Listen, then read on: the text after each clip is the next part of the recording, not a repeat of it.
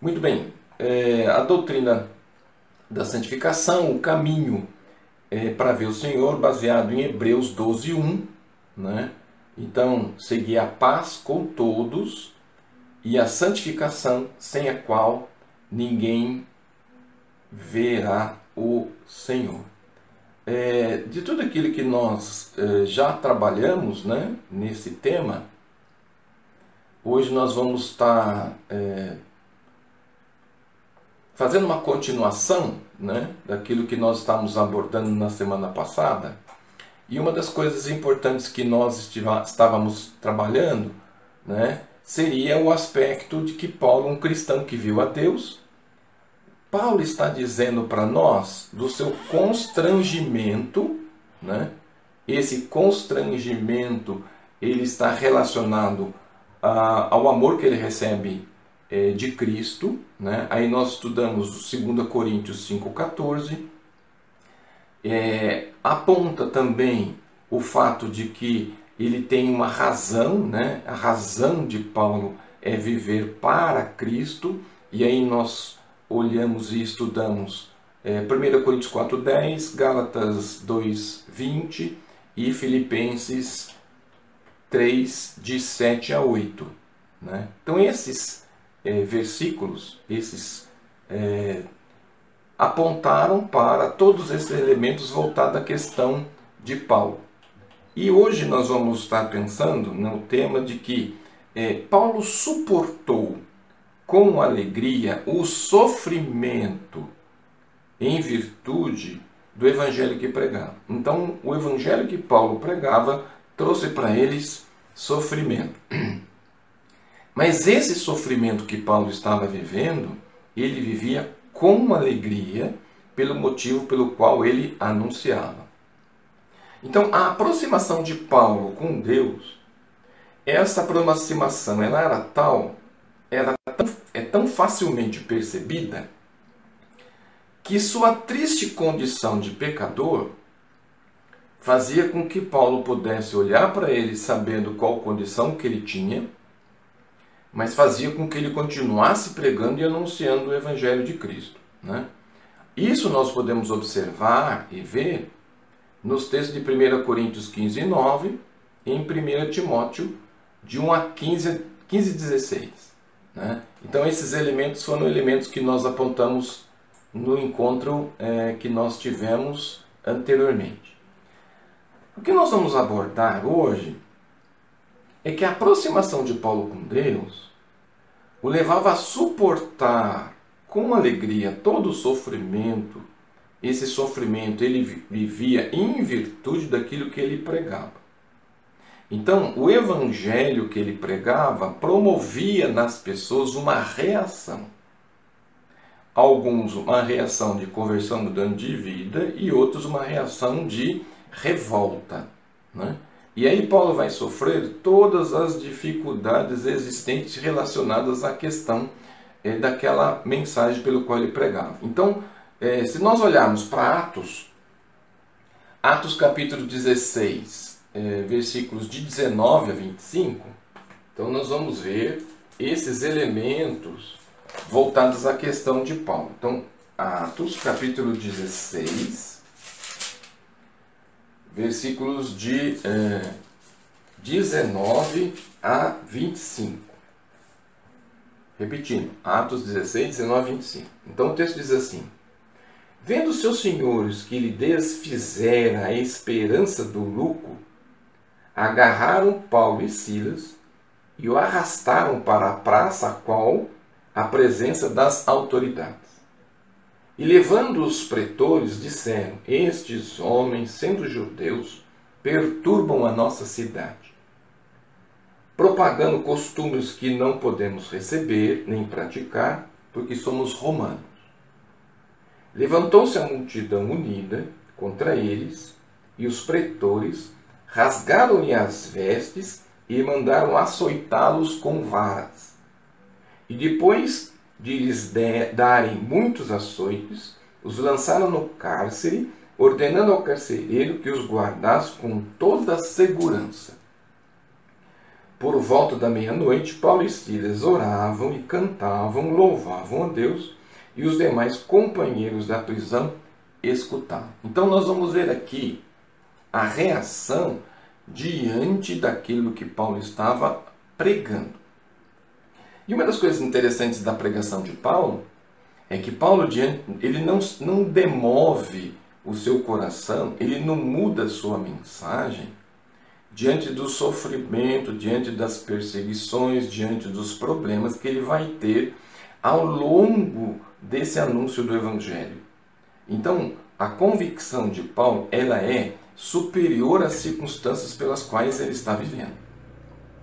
As circunstâncias pelas quais ele está vivendo não vão determinar a mensagem pelo qual ele vai anunciar. Né?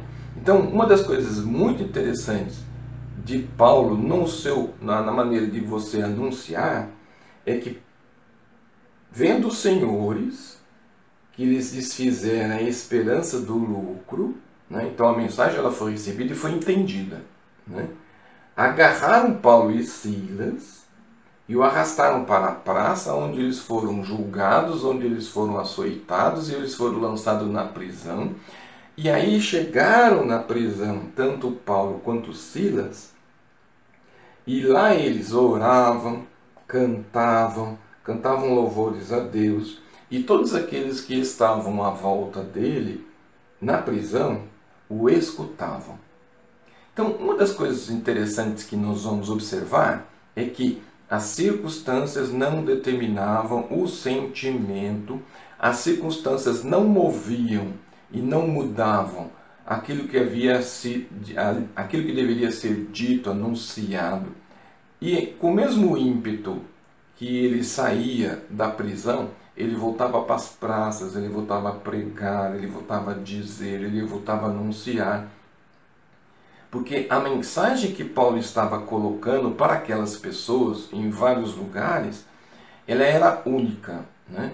É, o que a gente percebe é que muitas vezes hoje você busca criar uma mensagem ou trazer uma mensagem para um público, para esse público ele ser agradado, ele possa ser um público onde que você massageia o ego, onde as pessoas podem ouvir uma mensagem e sentir-se bem. O Evangelho não, não é um elemento voltado para a questão de autoajuda. O Evangelho ele é uma mensagem de confronto, uma, um Evangelho de mudança de vida, um Evangelho que vai resgatar princípios, valores, que vai trazer o indivíduo para o eixo. E isso que Paulo vai estar dizendo, é isso que Paulo vai estar anunciando ao longo daquilo que ele pregou. Né? Então a coerência, a coerência de Paulo, ela está tão ligada à mensagem, não às circunstâncias, que não importava onde ele estivesse, a mensagem ela permanecia a mesma. E aí, aqueles que estavam com Paulo acabavam sofrendo as mesmas circunstâncias que ele, preso, açoitado, né? E eles é, foram para a praça pública, eles foram julgados por aquilo que eles falaram. E uma das coisas interessantes que é, no versículo 20, e levando os pretores, disseram: Estes homens, sendo judeus, perturbam a nossa cidade. Né? É, pregando costumes que não podemos receber nem praticar porque somos romanos. Então nós temos o que? Um confronto no aspecto de religiosidade ou religião. Eles estão pregando uma coisa que para nós, como romanos, como judeus, nós não podemos praticar. E por causa disso, né, porque a mensagem incomodou, porque a mensagem falou e porque na verdade havia uma mudança, uma necessidade de mudança, eles entendiam que à medida que eles fossem punidos, à medida que eles sofressem prisões, essas ações iam tirar deles o desejo de continuar pregando. Mas na verdade, todos esses elementos faziam com que eles se fortaleciam que eles tivessem mais vontade de voltar a pregar. Esse elemento é importante, né? Por que, que ele é importante? Nós precisamos aprender com aquilo que Paulo está nos ensinando, não só no aspecto de mensagem, não só no aspecto de princípios, não só no aspecto de é, convicção, mas também de determinar, o aspecto de estar determinado por aquilo que você acredita, de é, não demover os seus valores por causa de pessoas e circunstâncias. Paulo então vai nos trazer um conjunto de aprendizados nesta manhã que nós estamos nos debruçando sobre os seus ensinos, de que eu preciso parar é, e refletir sobre a minha maneira de ser como cristão, porque nem as circunstâncias não determinam é, o estilo, a maneira, a forma, porque a mensagem é única, independente do tempo, ela continua sendo eficaz, ela continua sendo uma mensagem de confronto, e essa mensagem de que agrada as pessoas, muitas vezes vai desagradar a Deus, porque muitas vezes nós estamos mudando o conceito e o princípio para é, atenuar o sentimento das pessoas. E na verdade a mensagem ela precisa ter a ação necessária. Quando nós vamos lá para 2 Coríntios, capítulo 6, dos versículos 4 a 10, Paulo vai demonstrar nesse texto de 2 Coríntios, capítulo 6, de 4 a 10, a sua determinação, a sua abnegação. Né? E aí o texto vai nos dizer assim, ó, é, pelo contrário, em tudo reconhecendo-nos a nós mesmos como ministros de Deus, na muita paciência, nas aflições, nas prisões, nas angústias, nos açoites, nas prisões, nos tumultos, nos trabalhos, nas vigílias, nos jejuns, na pureza, no saber, na longanimidade, na bondade, no Espírito Santo, no amor, não fingido, né? essa expressão de Paulo é muito interessante, não fingido, na palavra da verdade, no poder de Deus, pelas armas da justiça, quer ofensivas, quer defensivas, por honra, por desonra, por infâmia, por boa fama, como enganadores e sendo verdadeiros,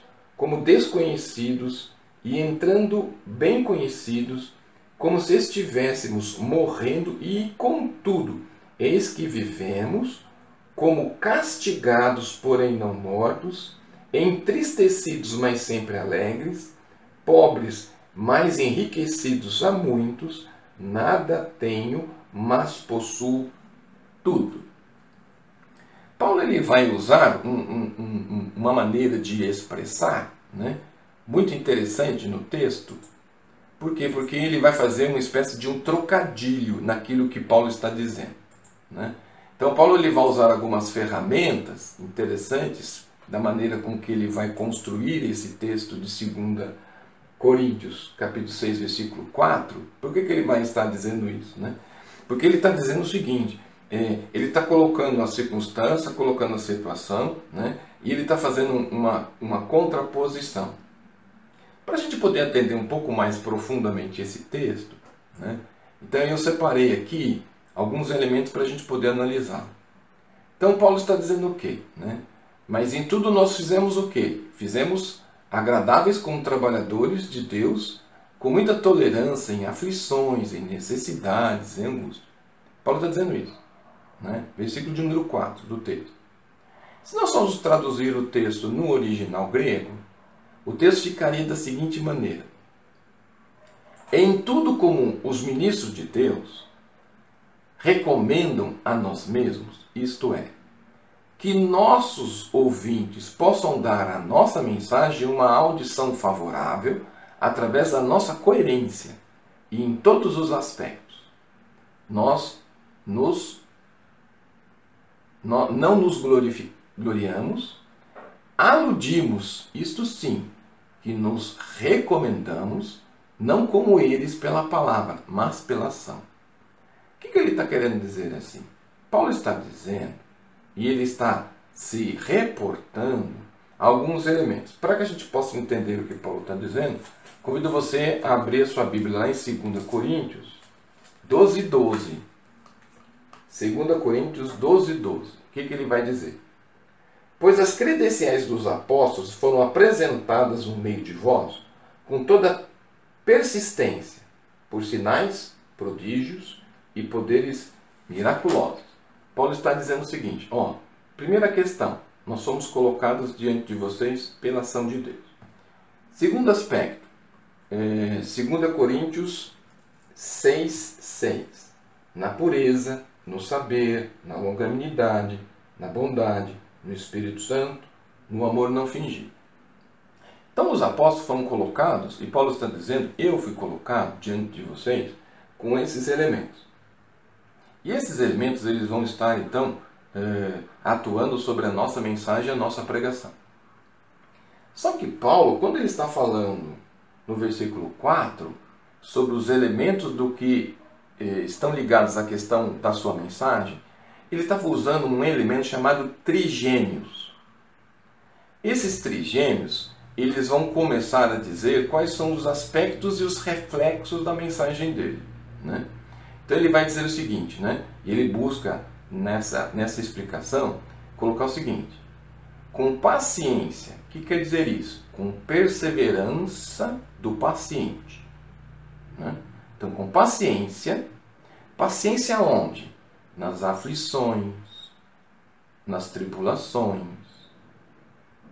E também está dizendo sobre as necessidades, onde? Muitas vezes com angústias, com dificuldades, muitas vezes com é, aprisionamento, com tumultos, com labores, com vigílias, com jejuns. Então o que, que ele está dizendo? Ele está dizendo que, diante da palavra que ele está pregando, ele sofre uma infinidade de circunstâncias ao mesmo tempo. Para a gente poder entender o, o aspecto do trigêmeo que ele está apontando, no primeiro trigêmeo ele geralmente expressa as aflições. Né? Então ele está dizendo o quê? Ele está dizendo que ele está passando por momentos de tribulação diante da mensagem pela qual ele está pregando. O segundo trigêmeo é aquele que ele fala de corrente à violência. Né? Então o que, que acontece? Ele é, passa por prisão, enfrenta tumultos, enfrenta dificuldades, enfrenta é, pessoas, sofre castigos. Né? Nesse meio tempo, ele jejua, ele vigilia. No terceiro trigêmeo, ele vai apontar o quê? que ele trouxe para si elementos que são muito é, ligados a esse aspecto é, da mensagem, que está relacionado à questão das dificuldades que ele enfrenta para que aquela mensagem pudesse chegar ali. Então, quando nós olhamos para esses aspectos, Paulo está nos dizendo que esses aspectos da mensagem eles são muito fortes, né? E que esses trigêmeos, esses elementos, eles vão acontecer ao longo do seu ministério. Quando isso acontece? Em muitas circunstâncias, Paulo foi enfrentar açoites, prisões, tumultos, trabalhos em vigílias, em jejuns. E para a gente poder entender isso, dê uma olhadinha em 2 Coríntios 11, 2 Coríntios 11, 23. São ministros de Cristo, fala como fora de mim. Eu ainda mais em trabalhos, muito mais, muito mais em prisões, em açoites sem medida, em prisões de morte, muitas vezes. Então, Paulo está nos dizendo nesse texto que as aflições pelas quais ele tem passado, o sofrimento que ele tem passado pelo Evangelho, não lhe tem tirado a sua alegria. Por quê? Porque maior é a mensagem do que o pregador. Hoje nós estamos muitas vezes pensando no seguinte: quando há sofrimento, a gente fica com um abatimento de alma, desanimado, angustiado. Quando nós temos um problema, um problema em qualquer área, em qualquer circunstância, muitas vezes na igreja, em casa, na família, no trabalho, então esses elementos nos trazem um abatimento e muitas vezes trazem para a gente um esfriamento. Ao contrário, Paulo está nos ensinando que diante das prisões, dos tumultos, dos, das dificuldades, ele estava muito mais voltado a ir e anunciar. Quando nós olhamos para 2 Coríntios 11, 24, 11, 24 diz assim: Cinco vezes recebi dos judeus uma quarentena de açoites menos um. Então significa que em muitas ocasiões, em muitos momentos, ele não teve um sofrimento é, emocional, né, de angústia, né, mas na verdade ele teve um sofrimento físico por causa da mensagem que ele estava transmitindo. Em Atos 16, né, Atos 16, 23. O que, que Paulo vai nos ensinar em Atos 16, 23? E depois lhes deram muito mais ações e os lançaram no cárcere, ordenando ao carcereiro que os guardasse com toda a segurança. Então nós vamos ver que essa circunstância que Paulo está apontando no primeiro trigêmeo sobre as aflições que ele passa com relação à questão do ministério, ele passa não sofrendo uma uni, um único episódio, uma única circunstância, mas isso vai ser ao longo do ministério, ao longo daquilo que ele vai desenvolver na palavra que ele vai transmitir nos lugares por onde ele vai passar. Nesse aspecto, ele vai dizer então sobre prisões em 2 Coríntios 11, 23, e ele tinha sem dúvida nenhuma uma concepção de todos esses aspectos pelos quais ele tinha passado. Então, Paulo vai falar sobre tumultos que ele vai enfrentar, trabalhos que ele vai enfrentar, vigílias que ele vai enfrentar. Mas há uma questão interessante que ele vai se preparar espiritualmente, ele vai viver provações em um elemento constante. Ele diz também no texto que muitas vezes lhe faltou comida. Ele vai dizer que também em algumas circunstâncias ele vai estar passando fome, sede. Ele vai dizer que Houve momentos na vida dele que faltou tudo aquilo que ele precisava, mas nunca lhe faltou a palavra de Deus, o cuidado de Deus, o sustento de Deus diante de tudo aquilo que ele está vivendo. Então o apóstolo vai combinar elementos né, em que ele está enfrentando as provações pelas quais ele está vivendo e o suporte de Deus na vida dele diante de todas essas circunstâncias. Então nós devemos entender que tudo aquilo que a igreja deve ser moldada como palavra, como princípio, e ela não está ligada às intempéries que acontecem no mundo, porque a palavra de Deus ela supera todas as circunstâncias, e nós aprendemos isso com os ensinos estabelecidos por Paulo. O que nós precisamos aprender, e isso é um elemento que nós precisamos ter em mente, é que a minha vida ela passa por momentos difíceis, dificuldades de perseguição, de falta de recursos, mas a presença e o cuidado de Deus sobre minha vida nunca vão me faltar, que é a expressão do Salmo 23. Senhor é meu pastor, nada me faltará. Em qualquer circunstância que eu vou viver, a presença do Senhor vai estar comigo sempre. Né? Paulo vai deixar isso muito bem claro né? e vai nos ajudar por qual razão? Quando ele fala no versículo de número é, 6, né, do texto que nós estamos estudando, deixa eu só aqui colocar o texto aqui, né, 2 Coríntios 6, 2 Coríntios 6, 6. Deixa eu voltar aqui. 2 Coríntios 6, 6. Na pureza, no saber, na longanimidade, na bondade, no Espírito Santo, no amor não fingido. Isso é muito interessante.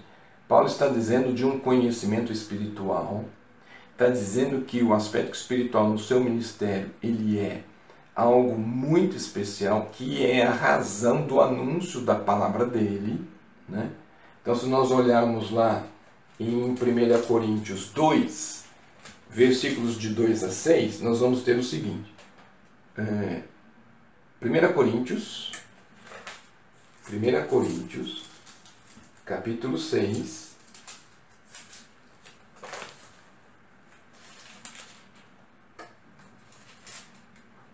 Primeira Coríntios capítulo 2, versículo 6. O que, que Paulo vai nos trazer aqui nesse texto? Paulo vai dizer o seguinte: Entretanto, expomos sabedoria entre os experimentados, não porém a sabedoria deste século, mas dos poderosos desta época que se reduzem a nada. Mas falamos da sabedoria de Deus, em mistério, outrora oculta, na qual Deus preordenou desde a eternidade para a nossa glória. Sabedoria essa que nenhum dos poderosos desse século conheceu. Porque se tivessem conhecido, jamais teriam crucificado o Senhor da glória. Mas está escrito: nem os olhos viram, nem os ouvidos ouviram, nem jamais penetrou em coração humano o que Deus tem preparado para aqueles que o amam. Mas Deus nos revelou pelo Espírito, porque o Espírito a todas as coisas prescruta, até mesmo as profundezas de Deus. Porque qual dos homens sabe as coisas do homem, senão o seu próprio Espírito que nele está? Assim também as coisas de Deus Ninguém as conhece, senão o Espírito de Deus. Ora, nós não temos recebido o Espírito do mundo, e sim o Espírito que vem de Deus, para que conheçamos o que por Deus nos foi dado gratuitamente. Disso também falamos, não em palavras ensinadas pela sabedoria humana, mas ensinada pelo Espírito, conferindo coisas espirituais com espirituais. Ora, o homem natural não aceita as coisas do Espírito de Deus, porque são loucura.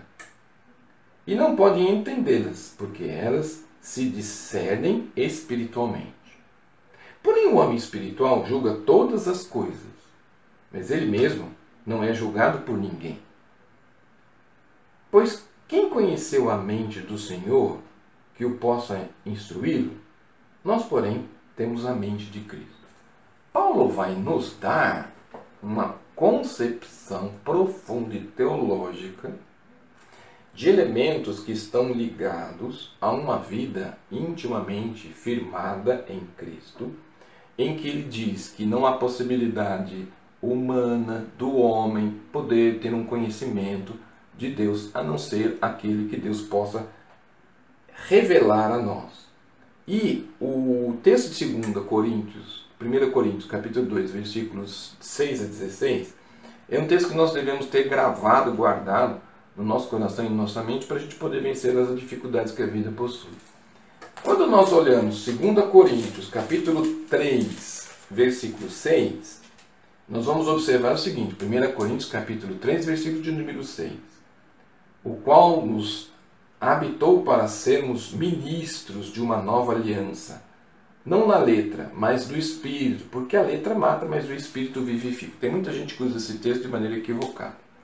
Em 2 Coríntios 3,17, nós vamos ter o seguinte: Ora, o Senhor é Espírito, e onde está o Espírito do Senhor, aí há liberdade. 18. E todos nós, com o rosto desvendado, contemplamos, como por espelho, a glória do Senhor, somos transformados de glória em glória e a sua própria imagem, como pelo Senhor, o Espírito. O que, que Paulo está dizendo aqui? Ele está dizendo que a mensagem que ele está pregando é uma mensagem que traz um conhecimento espiritual, onde o Evangelho ele é anunciado com uma razão lógica, com princípios, e esses princípios são aqueles que vão nortear o seu ministério. Ele vai falar de uma longanimidade, de uma bondade associada ao amor de Deus.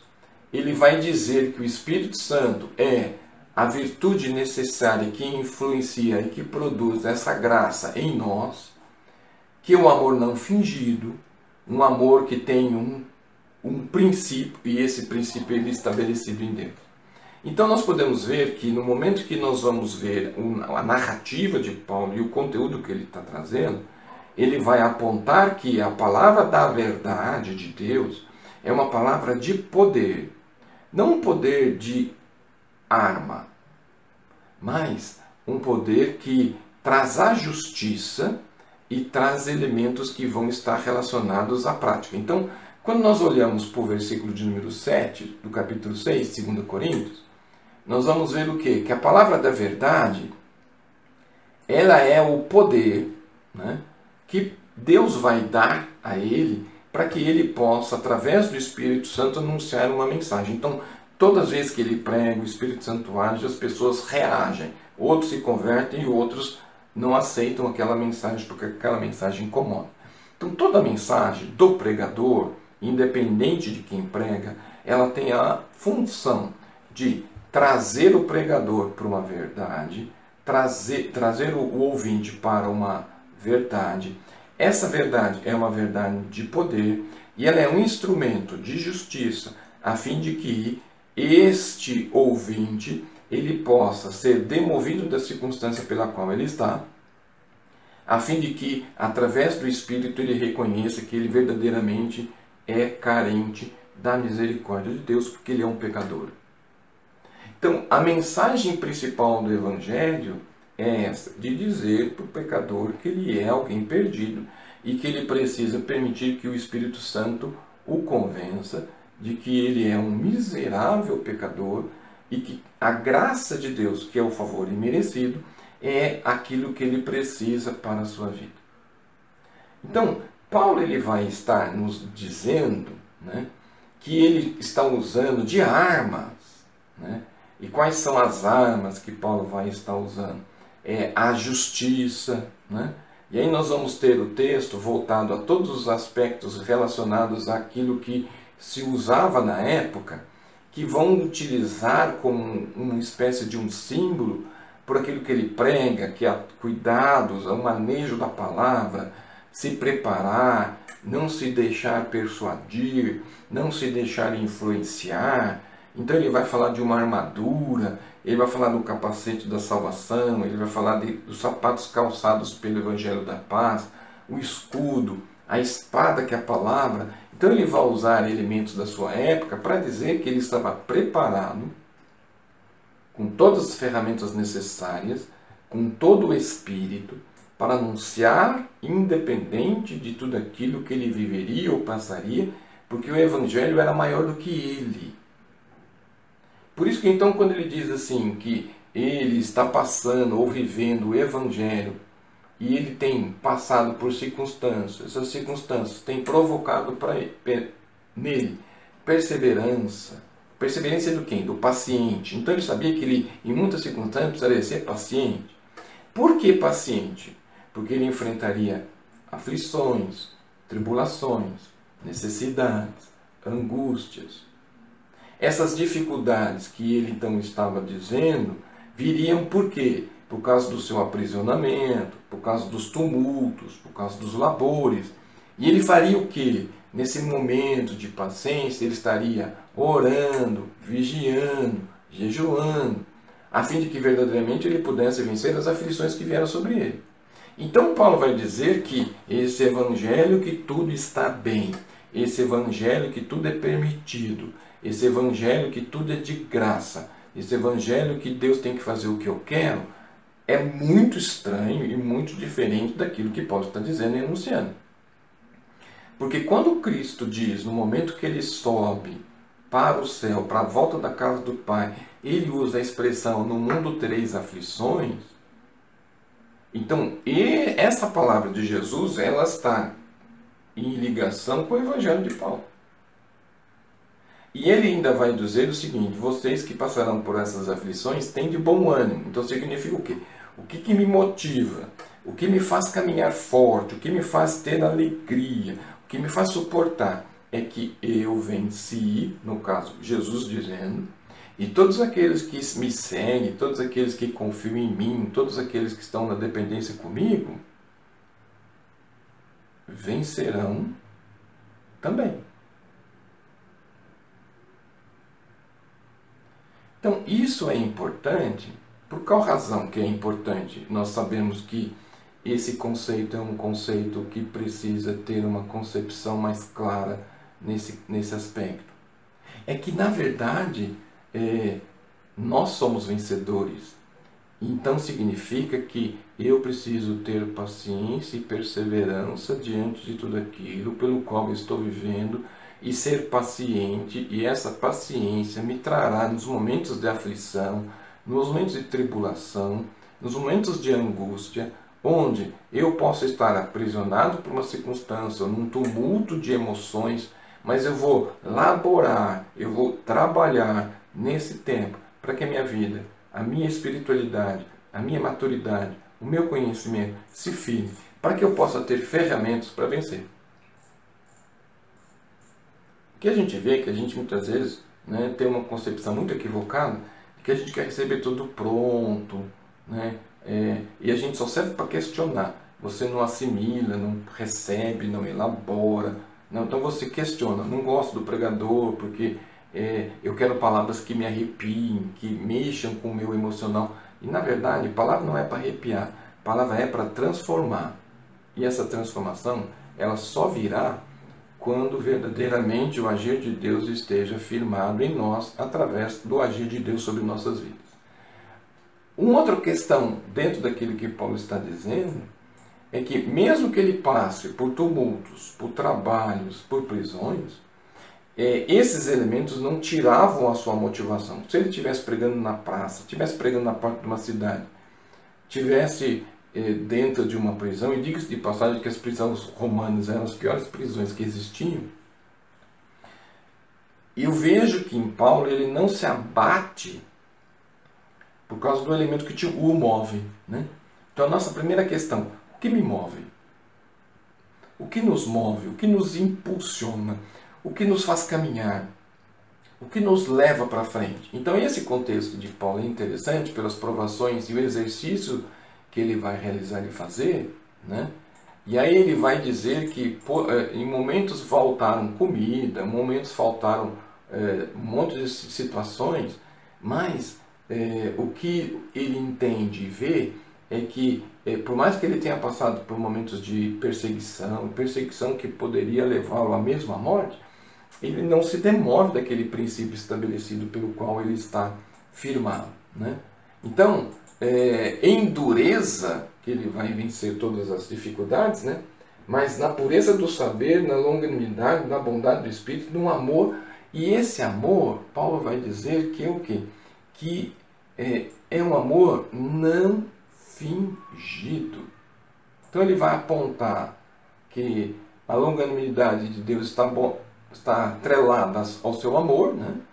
É, ele está dizendo que o Espírito é a virtude é, que o influencia a ações de graças e desenvolve os seus dons, né? porque é um amor sincero e verdadeiro. Né? E ele vai também nos mostrar que esses aspectos e esses elementos que Paulo está colocando, eles são importantes por quê? Porque está relacionado a uma palavra de verdade. Versículo de número 7. A palavra de verdade, no poder de Deus, pelas armas da justiça, quer ofensivas, quer defensivas. Então Paulo está dizendo assim que a palavra que ele prega é uma palavra de verdade e essa palavra é uma palavra de poder. É uma palavra de poder que ela tem poder porque é uma arma de justiça. Então significa que essa palavra de verdade é, é uma ação do Espírito Santo através do seu poder para atuar no coração daquelas pessoas. Então pense o seguinte: se nós vivemos hoje um mundo de injustiças, pense no tempo que eles estavam vivendo lá. Né? Então você tem um poder opressor que determina, que manda, que não está muito relacionado ali com a questão de justiça. E aí Paulo vai evidenciar esses aspectos, que Deus traz uma palavra de verdade, porque você tem vários outros pregadores também pregando. E Paulo vai dizer que essa palavra de verdade é uma palavra que é uma palavra de poder, e esse poder é um poder de Deus. E esse poder de Deus é administrado, é demonstrado pela ação do poder do Espírito Santo. E é interessante quando ele fala sobre a questão é, com armas, que está relacionado à questão da armadura. Arma no sentido de justiça, que é o peitoral que ele usava com aqueles instrumentos ligados à questão da vestimenta que o soldado, o soldado pretoriano romano utilizava. Né? E é, esse aspecto Paulo vai introduzir na sua palavra para que aqueles que lá estivessem entendessem que nós também hoje pudéssemos entender esse aspecto de maneira mais efetiva. Diante disso, quando nós olhamos o versículo número 8, por honra, por desonra, por infâmia, por boa fama, como enganadores e sendo verdadeiros. O que, que Paulo vai dizer aqui? Né? Paulo vai estar dizendo né, e vai estar mostrando que através da glória né, ou desonra, que é a desgraça, isto é, aqueles que as autoridades, aqueles que acumularam para si atitudes e poderes, e que por mais que através de elementos ou atitudes, a multidão e aqueles que estavam afetados por ela considerassem como enganadores por aqueles que não sabiam o que estavam dizendo, Paulo está dizendo que a glória de Deus e o ministro de Deus, ele vai prevalecer e, portanto, então, a glória de Deus é o relato, o nível pelo qual ele vai demonstrar a ação de Deus sobre aquela vida daquelas pessoas. Então, é, nesse conceito que Paulo vai estar desenvolvendo nesse texto, né, ele vai nos mostrar, né, diante da palavra que Paulo está colocando, que há um sofrimento, há um, um, um sofrimento que você vive por causa daquilo que a palavra de Deus traz. Então, trazer uma verdade trazer uma verdade e impactar a vida das pessoas, isso vai trazer para aquele que é pregador um sofrimento, porque ele quer ver a pessoa mudada e transformada, e ela muitas vezes é o limite da sua transformação. Né? Deus tem propósito e manda uma mensagem para que transforme, e o indivíduo muitas vezes radicaliza. E aqueles que pregam sofrem muitas vezes o revés pela palavra, porque o indivíduo entende que muitas vezes é pessoal, ao invés de saber que é uma palavra enviada por Deus. Então, na narrativa de 2 Coríntios de 6, de 4 a 10, nós vamos ver todos os elementos pautados por Paulo diante da palavra e do resultado que essa palavra traz. Toda palavra vai trazer um resultado. E muitas vezes o pregador acha que o, o fato das pessoas aplaudirem a mensagem, ele é um excelente pregador. A mensagem é verdadeiramente eficaz é aquela mensagem que o indivíduo ouve, reflete e há uma transformação de vidas. Muitas vezes você aplaude o pregador e continua vivendo do mesmo jeito. Então a mensagem não foi eficaz, a mensagem não atingiu o objetivo, a mensagem não atendeu ao propósito inicial.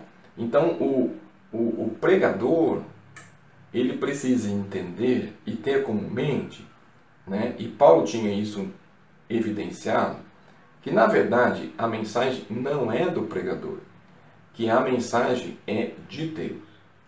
E como a mensagem é de Deus, né, ele é o veículo de anunciar essa palavra, ele é o porta-voz dessa palavra, porque a palavra de Deus ela é inspirada e o pregador é iluminado por ela.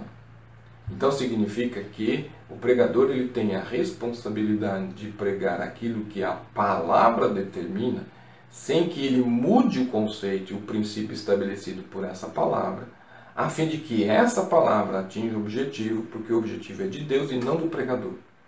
Então, Paulo está nos dizendo que ele é fiel a essa palavra, tanto é que ele diz assim: que, e, que, a, que a mensagem apareça e ele diminua, porque na verdade não é o pregador que tem que aparecer, mas sim a palavra de Deus. É o Espírito Santo que tem que agir, o pregador não age. Que na verdade é o Espírito Santo que move, comove o coração para aceitar a Cristo. E o pregador é o responsável de levar uma palavra pura e verdadeira, a fim de que verdadeiramente essas pessoas possam ser transformadas pelo Espírito de Deus. Então, a palavra de Deus, a mensagem de Deus, é Deus quem a inspirou. É Deus que a dá. A glória de Deus, a ação do Espírito, a ação de transformação e mudança de vida. Não há elemento humano que possa dizer que eu interferi, que eu acresci para que alguém pudesse fazer alguma coisa. Então o pregador ele não pode trazer para si elementos que são de Deus. Quando isso acontece, nós vamos ver muito mais púlpitos humanos, com ações humanas, atitudes humanas, do que atitudes espirituais. E começa e, e fica muito evidente quando isso se faz ou quando as pessoas fazem.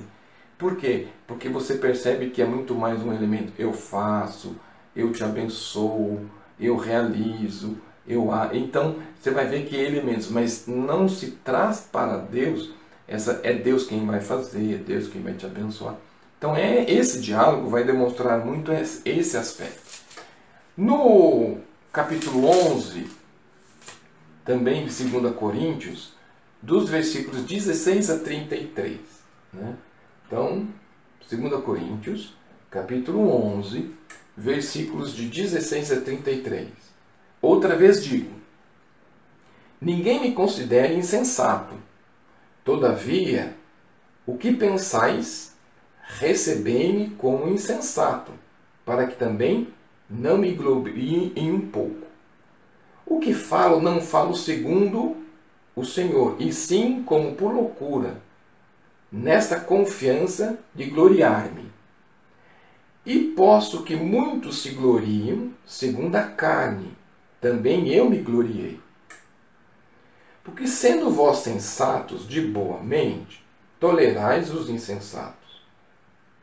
Tolerais quem vos escraviza, quem vos devore, quem vos detenha, quem se exalte, quem vos esbofete no rosto.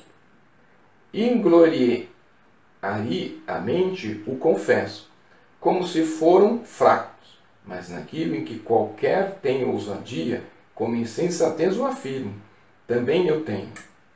São hebreus? Também eu. São israelitas? Também eu. São da descendência de Abraão? Também eu. São ministros de Cristo? Falo como fora de mim. Eu ainda mais, em trabalhos, muito mais, muito mais em prisões, em açoites, em medidas, em perigos de morte, muitas vezes. Cinco vezes recebi dos judeus uma quarentena de açoite menos um.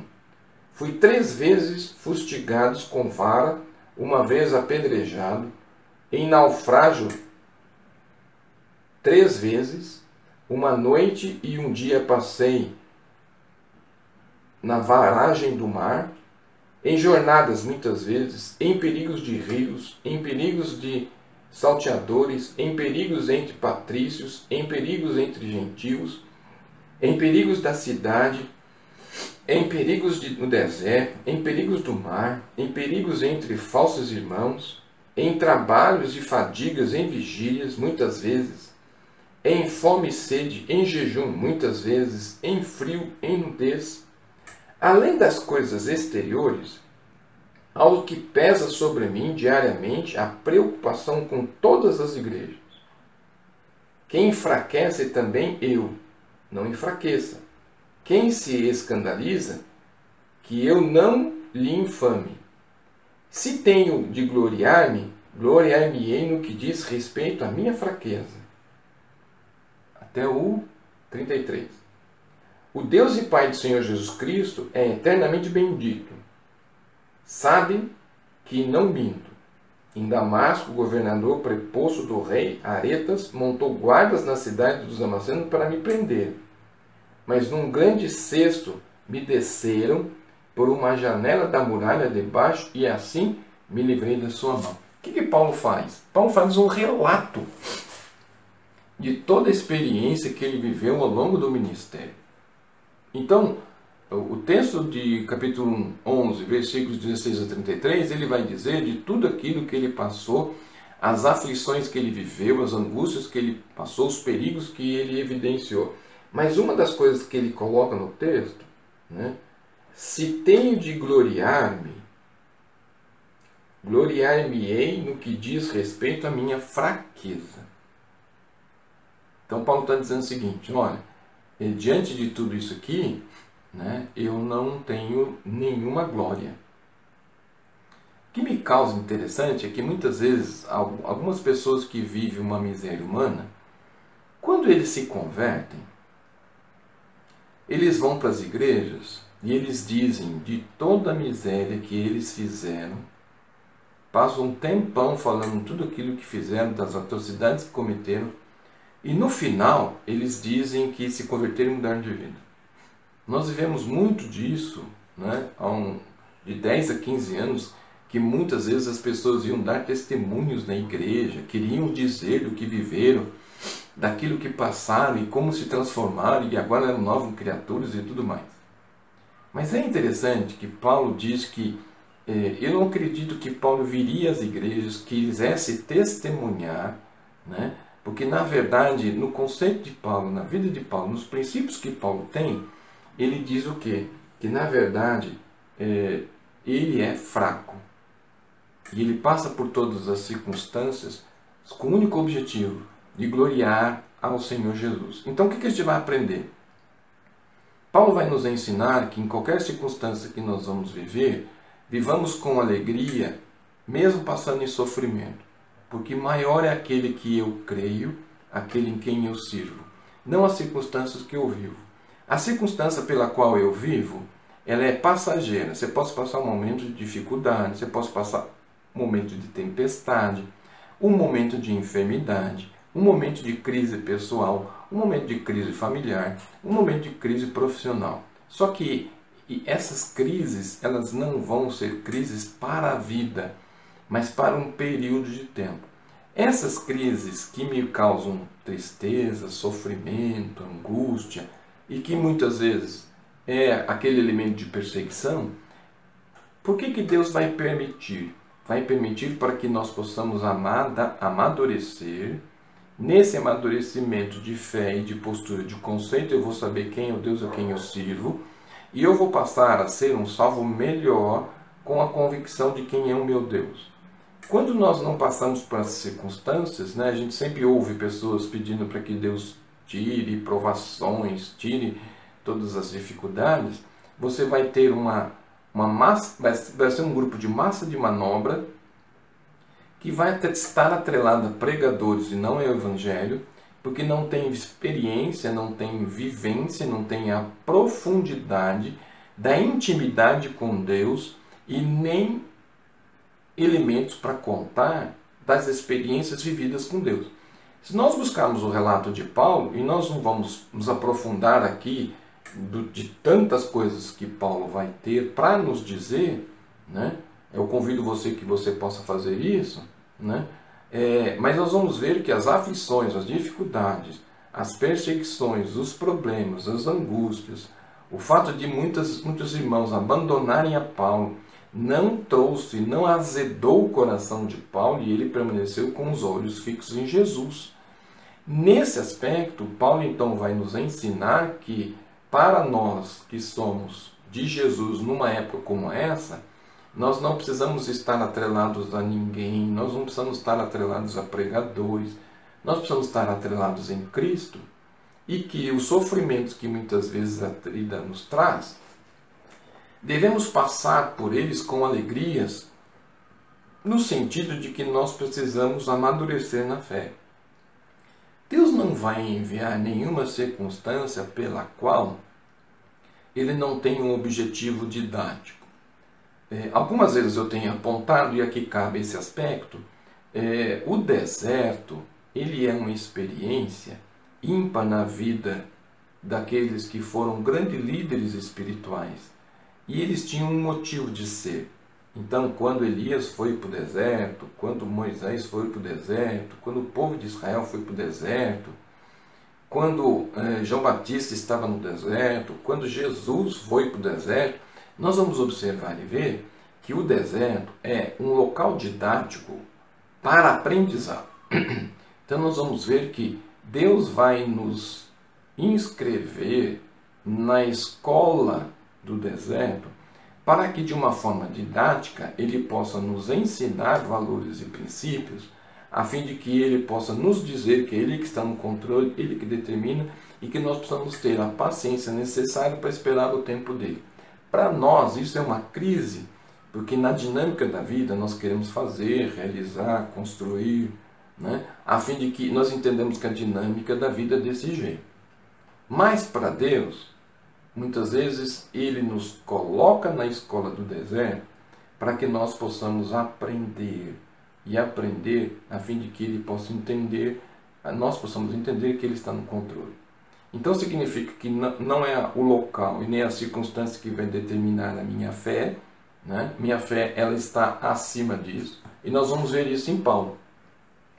Quantas vezes ele foi preso, quantas vezes ele foi perseguido, quantas vezes ele precisou ser ajudado para escapar porque as pessoas estavam esperando para matá-lo, né?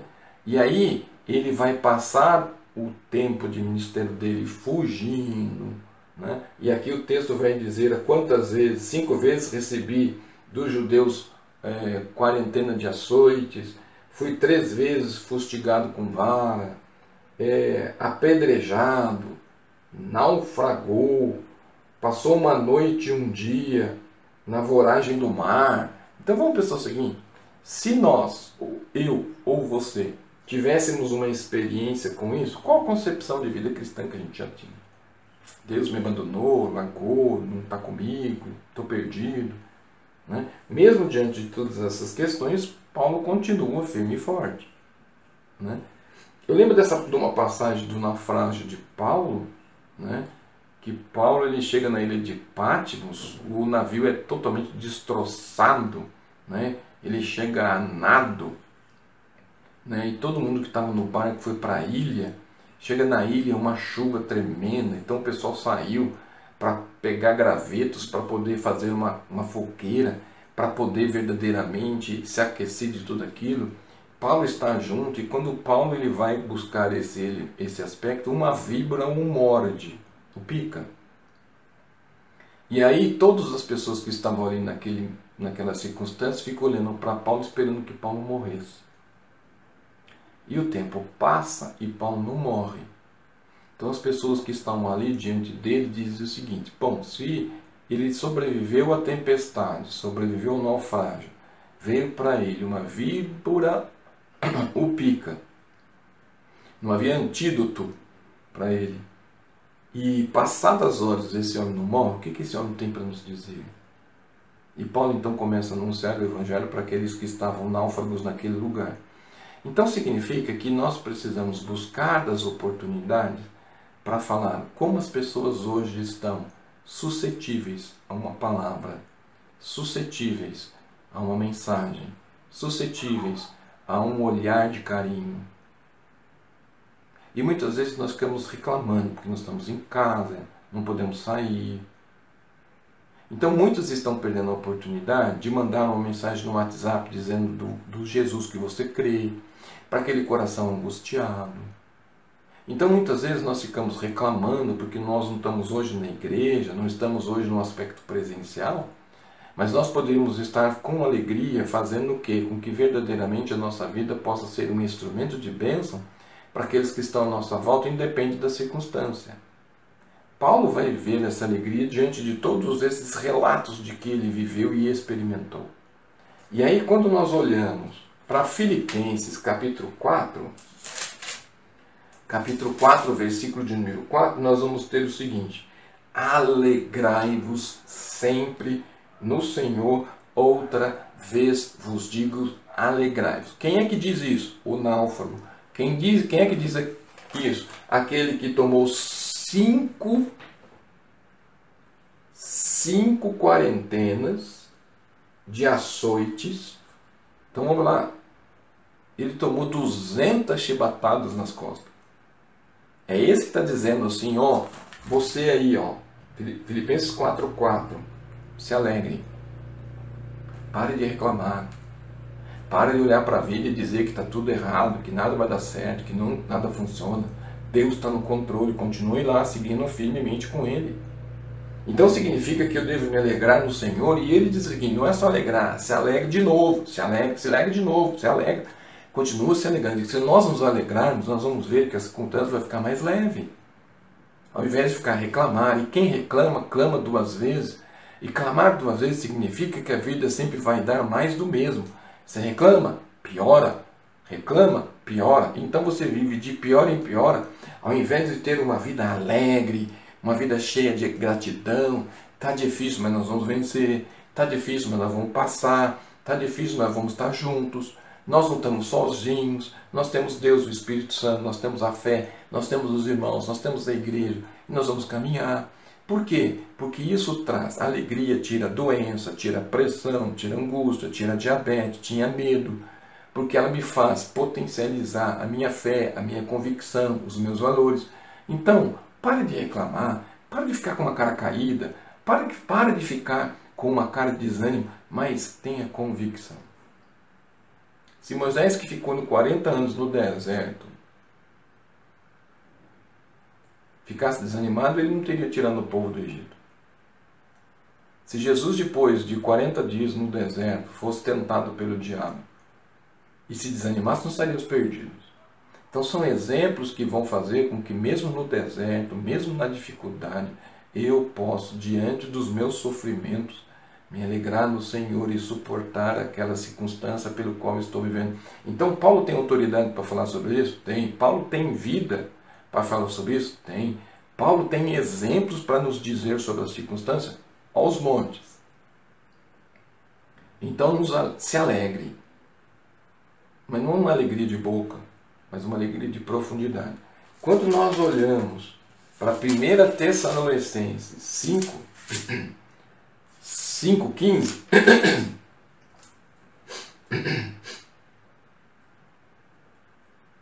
ele vai dizer o seguinte: olha que coisa jóia. Filipenses, 1 Tessalonicenses 5, de 18 a 19. Evite que alguém retribua a outrem mal por mal. Pelo contrário, segui sempre o bem entre vós e para com todos. Regozijai-vos sempre, se alegrem sempre.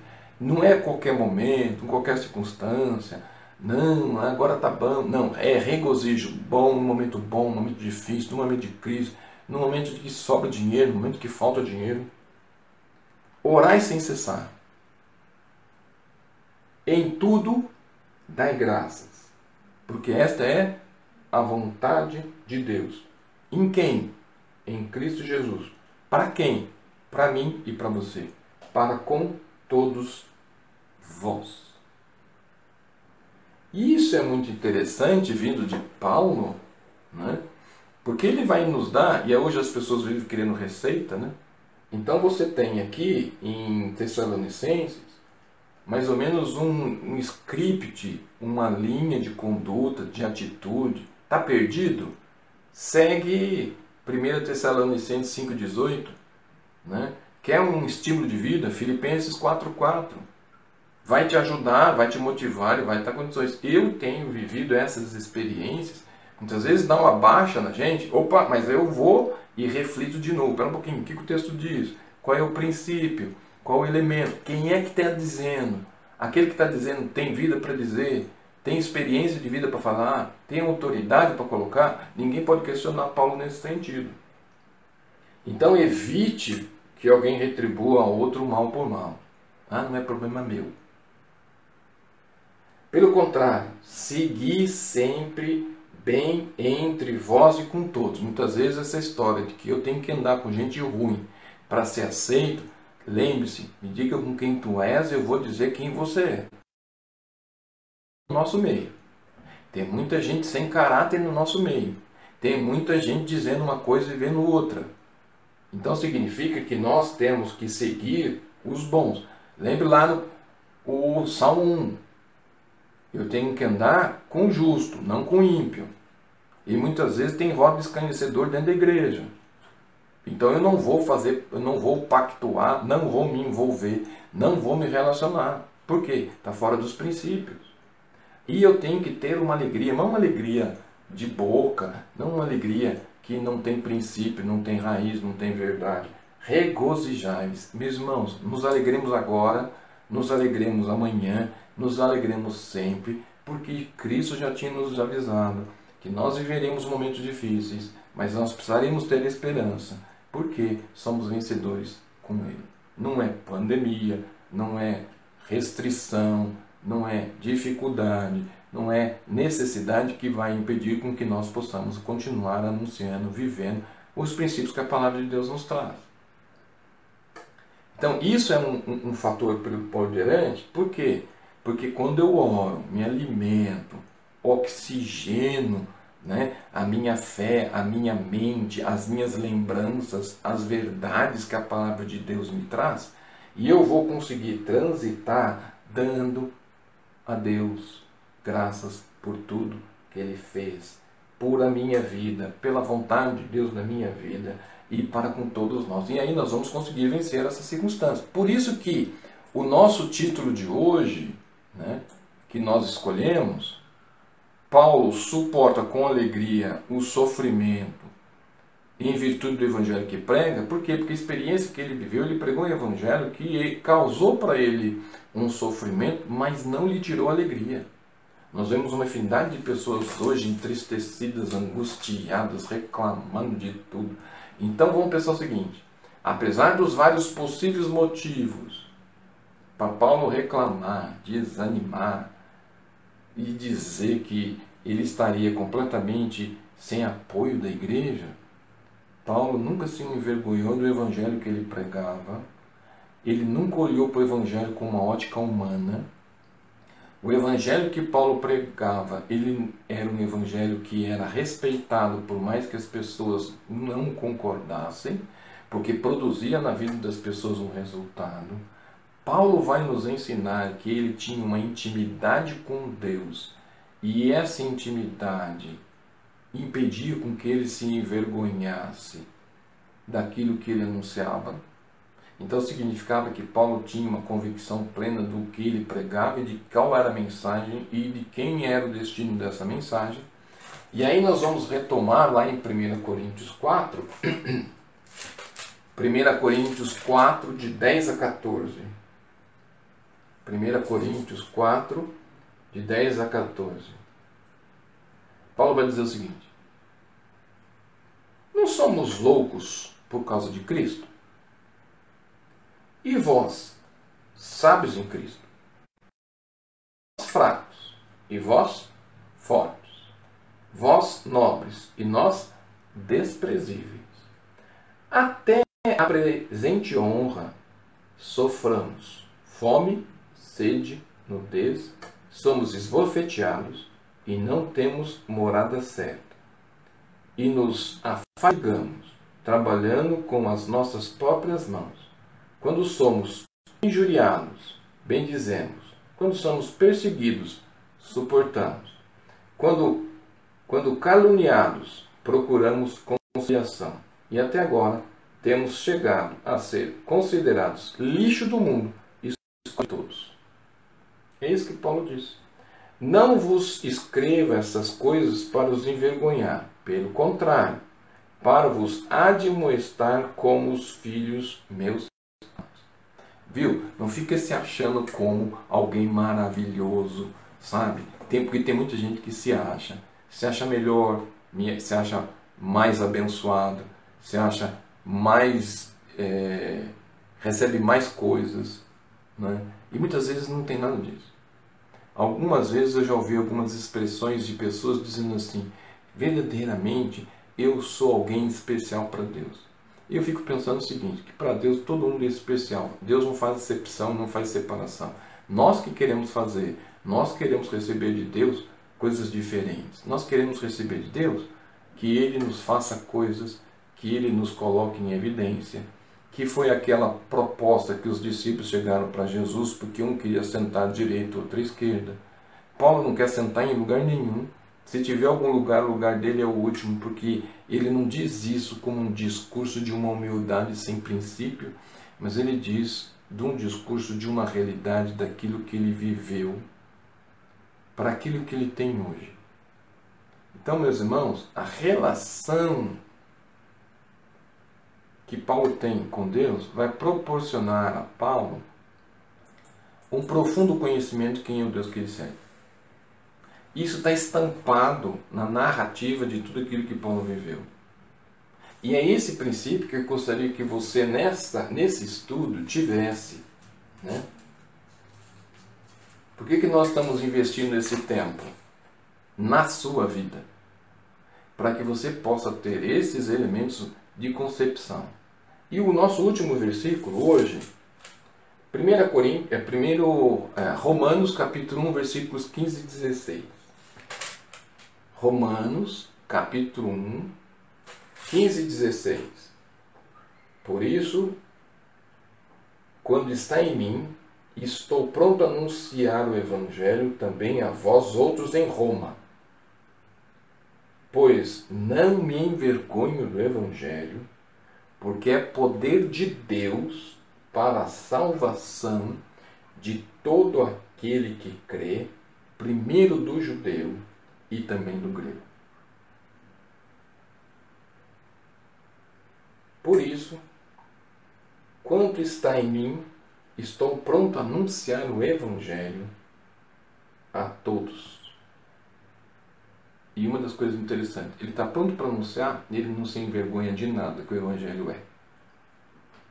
Que nós possamos ter esses princípios, esses valores em nossas vidas, não nos envergonhando. Né? Paulo, na sua palavra, vai nos ensinar, vai nos mostrar a profundidade do relacionamento que ele tem com Deus. Esse aspecto é um elemento importante para a minha vida. Quanto de profundidade, de intimidade eu tenho com Deus. Não aquela oração eventual, né? aquela oração que você faz, ou que muitas vezes só se aproxima de Deus quando existe um problema. Mas é intimidade, é relacionamento, é vida, é caminhar junto, é estar perto, é dividir com Deus, é buscar o Senhor, é, é buscar a orientação de Deus para tomar as decisões, não chamar Deus para limpar sujeira das coisas que a gente fez. Porque muitas vezes a gente só chama Deus para nos as bobagens que a gente fez, mas a gente não consultou, não convidou, não chamou Deus para aquela decisão que eu tinha que tomar. Eu tomei porque eu sou eu tenho livre arbítrio, né? Eu tomei porque eu tinha certeza que ia dar certo. Aí deu errado, né? Agora eu estou perdido, estou sozinho. Eu vou chamar quem? Deus. Para quê? Para que ele resolva o problema que eu causei. Não é isso que eu estou dizendo. Eu estou dizendo que Paulo está dizendo que a relação dele com Deus proporcionava a Paulo um profundo conhecimento de quem é Deus. E isso vai se traduzir, e isso é questão, o testemunho de Paulo, ele é maior do que até mesmo a palavra dele. Por quê? Porque ele, isso vai traduzir em uma grande fé, vai traduzir em uma confiança e vai traduzir num ânimo absurdo.